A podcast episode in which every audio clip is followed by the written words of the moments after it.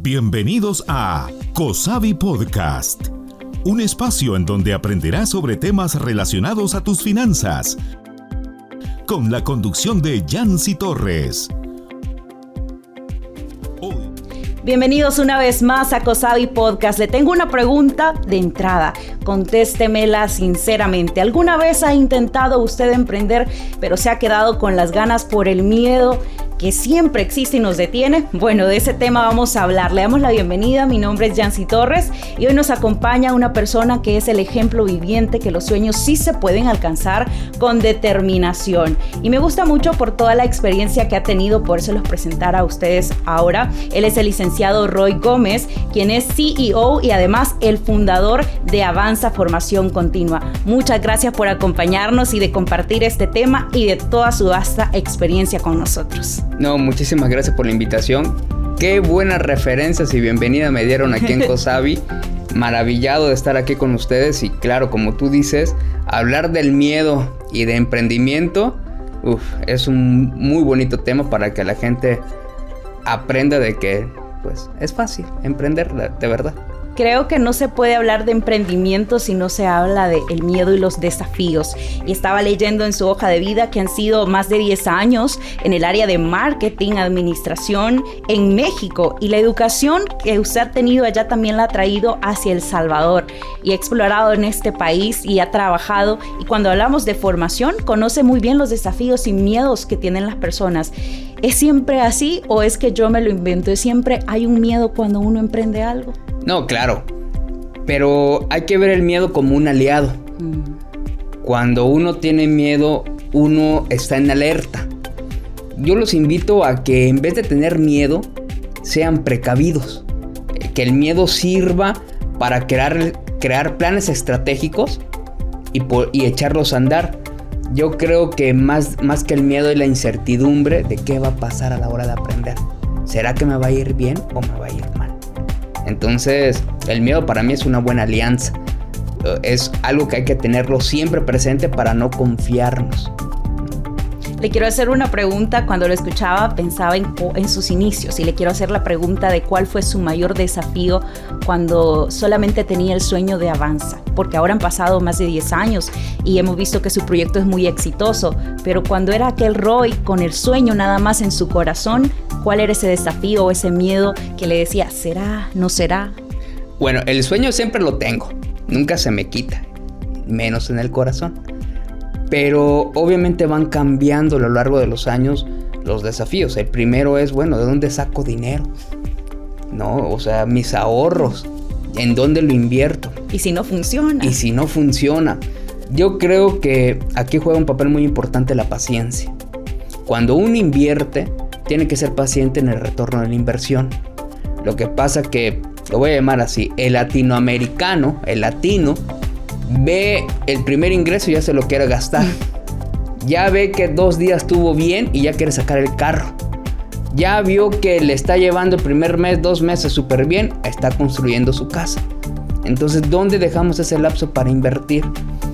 En los inicios de nosotros, yo seguí muy, mucho el ejemplo de los asiáticos, que en los primeros cinco años, cuando creas un negocio, tienes que estar invirtiendo, invirtiendo, invirtiendo los asiáticos solo comían arroz, bueno, les gusta mucho el arroz.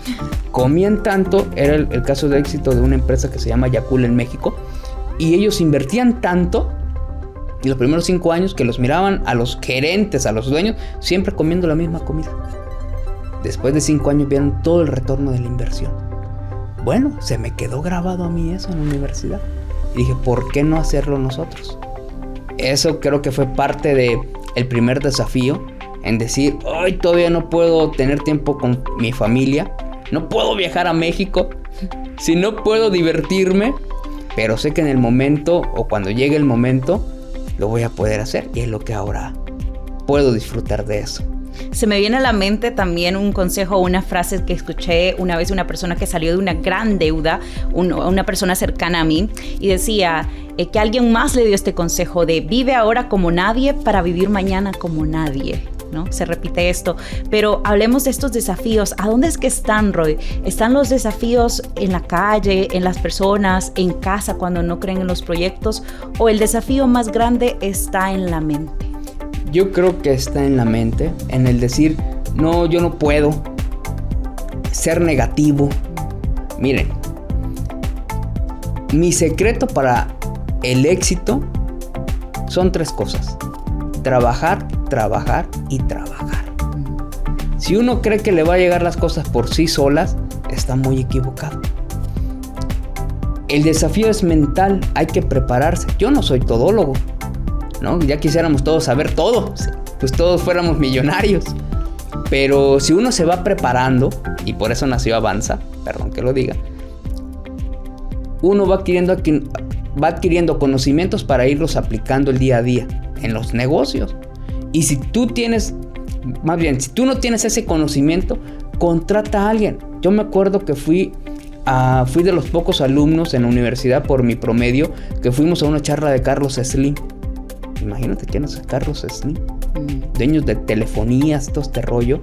Y él nos dijo, contraten a alguien fregón en los puestos que ustedes necesiten y les va a resolver la vida. Aunque ganen más que tú. Pues yo al principio no ganaba dinero, no tenía un sueldo. Pero tenía mis 3, 4 personas ahí que le entraban muy bien, bien pagados y más profesionales que yo. Ahí está la clave del éxito. Mm, hay que ser humildes. Hay que tener los pies sobre la tierra. Y los desafíos los vas a ir resolviendo día a día. Si trabajas, trabajas y trabajas, lo logras. Algo que noto al conversar con usted es que es un hombre que sigue consejo. Entonces se nota muy bien que estudia a aquellas personas que mm, han tenido estos desafíos, que los han superado y que tienen mucho éxito en la vida. Y aprovechando que también usted es una de estas personas hoy en día, queremos saber, ¿hay alguna fórmula, una estructura o algunos pasos que nos pudiera dar para los emprendedores o los soñadores? ¿De qué manera pueden comenzar a hacer realidad el sueño y que no simplemente se quede en el deseo o a la hora de arrancar? que no se vayan al primer problema, que no, no huyan de sus sueños. Lo primero es anotar todo. Porque nuestra cabeza, nuestra mente nos juega a veces malas pasadas. Si uno tiene una idea de éxito o algo que quiere emprender, anotémoslo. Guardémoslo si no lo quieres implementar. Posteriormente a eso, empecemos a crear un plan de acción, un plan de negocios, como le quieran llamar. Y a partir de ahí, siéntate, desvélate, trabaja para ir logrando paso a paso. Ok, y si no tengo dinero, por algo se empieza. Nosotros empezamos con 40 estudiantes, empecé yo dando clases. No era el que limpiaba, el que recepcionaba, el que inscribía y el que daba clases. A veces nos, hace, nos toca hacerte todo cuando vas empezando. No hay que tener miedo a eso. No, ¿cómo me voy a poner yo a limpiar baños? Es tu negocio. ¿No? O sea, ¿quieres ganar dinero? Invierte tu tiempo, sacrifícate. Ahí está el trabajar, trabajar y trabajar. A menos que tengas la varita mágica y le pidas un deseo a Santa Claus y te va a tirar los millones, pero eso no va a suceder. ¿En qué punto de todos estos años trabajando y con ese concepto tan bonito como el, lema que tienen ustedes, eh, como dice, solo, solo se crece, solo se, crece si se sigue avanzando, que el avanzar para mí no simplemente es tener el camino libre. Cuando yo escucho la palabra avanzar, se me viene a la mente, aquí hay cosas que hay que ir eh, saltando o esquivando o superando, el avanzar es eso, que hay, hay, algo, no está el camino libre, no es una línea recta. Entonces, ¿en qué etapa usted considera que ya eh, puede haber un poco más de confianza en las personas que, van teniendo desafíos en sus emprendimientos? ¿Hasta cuántos? ¿Hay un, determinado número de años eh, o apoyo que debe de llegar para que la gente ya sienta un poco más de confianza en sí mismo? Cuando pasas del primer año y ves la rentabilidad cuando tú ya ves a esos clientes fidelizados, cuando veas a esos clientes satisfechos, ahí vas a sentir como más calma, menos presión en decir, órale, vamos a, a, seguir creciendo. O sea, las pautas te las va a dar tu propio cliente. Como tú posiciones tu marca, como te posiciones tú como figura, porque eres la cara de tu empresa. Los emprendedores van a ser la cara de sus negocios. Hay que tener mucho cuidado con las redes sociales. Entonces, como te expongas tú en redes sociales o en público, va a determinar también el éxito o el fracaso de los emprendimientos. Si te ven grabando que sales en una escena indecorosa, borracho, algo así, ay, ese es el dueño de la empresa, la gente ya empieza a desconfiar de ti. Pero si tú eres una persona correcta, cuida su imagen, la imagen de su organización, a sus colaboradores y sobre todo al cliente, créanme que desafío no va a haber ninguno, porque tu marca va a ir caminando solita. ¿Sí? O sea, no, no, hay, no hay una varita mágica. Es todo de la mente de la persona, lo que hablamos al principio. El desafío es mental. Si quieres hacerlo, hazlo bien. Las cosas a medias no sirven. ¿Cuáles son, ah, si usted puede hacer una comparación, me imagino que esto nunca se olvida, los desafíos que existían afuera, no ya los de su mente, sino los reales, los del mundo exterior, para un emprendedor cuando ha iniciado usted con su negocio a los desafíos a los que se puede enfrentar hoy en día los nuevos emprendedores? ¿Qué ha cambiado o qué sigue igual? Vamos a poner el ejemplo rapidísimo. La pandemia nos hizo encuarentenarnos a, a todos, nos hizo hacer home office, las clases pasaron de presencial a virtual. Fue un gran desafío. Me acuerdo ese día que anunciaron en la televisión que todos encerrados en la casa ese día tuvimos una reunión en mi casa con todos los elementos y a tomar decisiones. Uno tiene que perder el miedo, no, eh, no caer en pánico. ¿Sí? Entonces, una vez ese desafío de convertir de la parte presencial a virtual, digitalizar todo, lo va superando, todo viene por sí mismo. La calidad. Es que la clave en los emprendedores tiene que ser la calidad. Porque cuando uno se posiciona, se confía, y ya no es la misma calidad de antes, la gente, las mismas personas lo dicen, uy, es que antes era más rico. Lo nota. Lo nota, de verdad, desde un servicio o un producto, los nota. ¿Y qué pasa? Van en picada. Y muchas veces cuesta salvar un negocio, tienes que cerrar. Y ni modo, analizar en qué se falló y volver a emprender. O sea, uno va, va a tener muchos errores.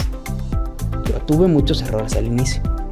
Pero si el emprendedor va caminando y va corrigiendo, no le va a ir mal. Ah, el Salvador es un muy buen mercado, lo digo yo siendo extranjero.